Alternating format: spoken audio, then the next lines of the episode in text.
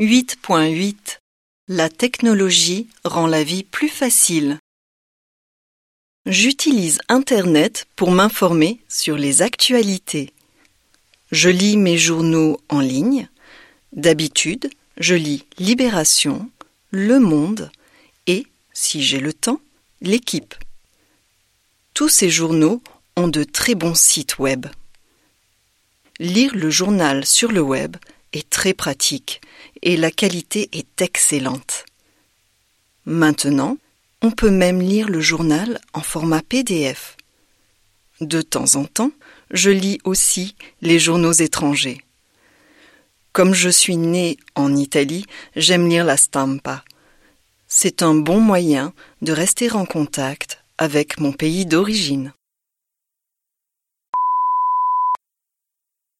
Je suis quelqu'un de très actif. Je n'aime pas du tout m'enfermer à la maison. Je passe ma vie dehors. Je fais des randonnées en montagne tous les week-ends. Le seul problème est que je loupe souvent les infos. Cela dit, j'ai trouvé une solution au problème. Je télécharge des podcasts concernant la politique et d'autres sujets d'actualité. Je les écoute pendant mes randonnées. Je peux m'informer et rester en forme en même temps. Je suis fanat de musique.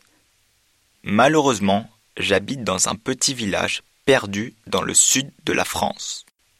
Avant, c'était difficile pour moi de me tenir au courant de ce qui se passait dans le monde de la musique.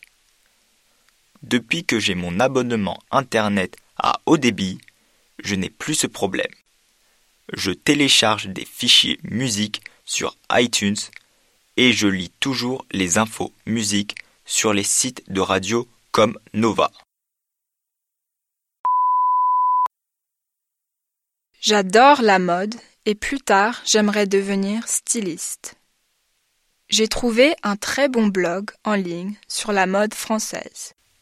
La blogueuse est drôle et connaît bien cet univers. En effet, c'est une ancienne mannequin. Elle met son blog à jour une fois par semaine afin de suivre toutes les nouvelles tendances.